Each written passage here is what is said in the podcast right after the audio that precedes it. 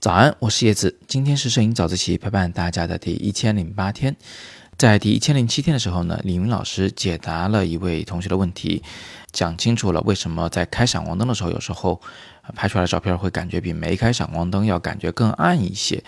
呃，其实李明老师讲得很清楚啊，不过还是有两位同学呢提出了进一步的疑问，他们更关心的是这个问题的解，就是到底怎么样避免用闪光灯拍照时。背景太暗的这个问题，所以今天呢，我就干脆接着李明老师的问题来继续解答。那首先呢，我们要了解一个前提啊，就是拍照的时候，我们的光线有两种，第一种呢是叫做持续光源，就一直亮着的；还有一种呢是瞬间光源，就是闪光灯。那这两种光源下的拍照啊，咱们控制曝光的要素是不一样的。在持续光源下，比如说太阳底下，你要控制这张照片的亮度，我们控制光圈、快门、感光度就好。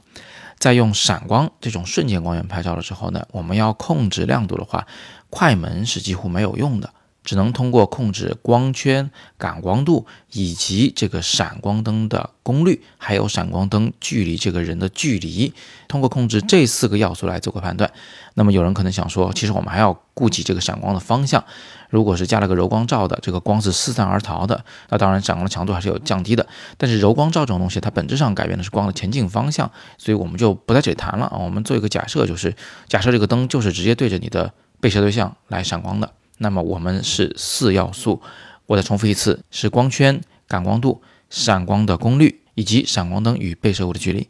那么现在我们就可以做件事情，我们可以把持续光的曝光三要素和闪光的曝光四要素做一个比对。你会发现这里面有两者是重复的，就是光圈和感光度。也就是说呢，不管你是在持续光源下还是瞬间光源下拍照，只要你控制光圈或感光度，那么你都可以让这张画面变得更亮或更暗。啊，它的影响是对两者都生效的。但是与此同时，也有三个参数是不重复的。也就是说，通过控制快门速度，你只能控制持续光的亮度；而通过控制闪光灯的强度和闪光的距离，你只能控制被闪光灯照亮的这个事物的亮度，背景是不会变化的。那么回到第一千零七天早自习里面我们讨论的那个问题啊，在晚上如果我们拍一个人，背景变特别黑，哎，这个场景里其实。你发现没有？它隐藏这个条件，就是人是被闪光灯瞬间光源照亮的，而背景是被持续的光源照亮的。要么就是有月光，要么就是路灯光，或者是霓虹灯光，反正它是持续亮着的光源。那么这位同学，你想让背景单独亮起来，